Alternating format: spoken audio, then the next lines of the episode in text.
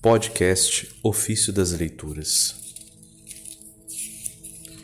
25 de outubro Memória de Santo Antônio de Santana Galvão, presbítero. Segunda leitura do ano C. O testemunho conatural à vida religiosa em geral e a cada religioso em particular é o das bem-aventuranças vividas no cotidiano. Das alocuções de São João Paulo II, Papa. A vida religiosa é uma escola de serviço do Senhor, segundo a bela fórmula de São Bento, um aplicado, amoroso, perseverante aprendizado de quem só pretende uma coisa na vida: servir ao Senhor. Na perspectiva deste serviço se alinham todas as outras dimensões da vida religiosa, tais como as sublima o Concílio Vaticano II. A vida religiosa, ensina o concílio, não se coloca na igreja no plano das estruturas institucionais. Não é um grau hierárquico, nem se acrescenta como um terceiro elemento entre os pastores e os leigos. Mas na linha dos carismas, e mais exatamente no dinamismo daquela santidade que é a vocação primordial da Igreja. A razão primeira pela qual um cristão se faz religioso não é para assumir na igreja um posto, numa responsabilidade ou uma tarefa, mas para santificar-se. Esta é a sua tarefa e sua responsabilidade.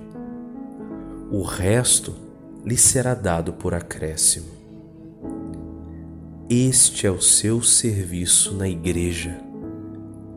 Ela precisa desta escola de santidade para realizar concretamente sua própria vocação de santidade. Se o testemunho que se espera do leigo é o da secularidade, da ação nas realidades temporais, o testemunho conatural à vida religiosa em geral e a cada religioso em particular é o das bem-aventuranças vividas no cotidiano.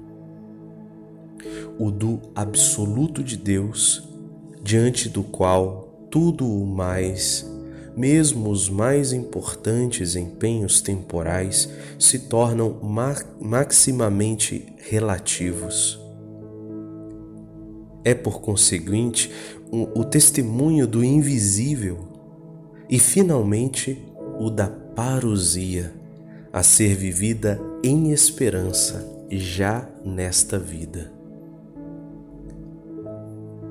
Para tudo isso, revela-se importante na vida religiosa a consagração total que cada religioso faz de si mesmo a Deus pelos votos que atualizam na vida dele os conselhos evangélicos. Esta consagração total significará para ele a libertação mais profunda e genuína, mais plena, que o levará à maior comunhão com Deus e com os irmãos maior participação na vida divina e na comunidade dos homens, a começar pela comunidade dos que, com ele, procuram a face de Deus. Esta consagração total traz consigo, como consequência, uma disponibilidade total. A Igreja sempre experimentou no curso de sua história que podia contar com os religiosos para as mais delicadas missões. de tudo o que precede, decorre que um religioso não poderia não ser um homem de oração, um grande orante.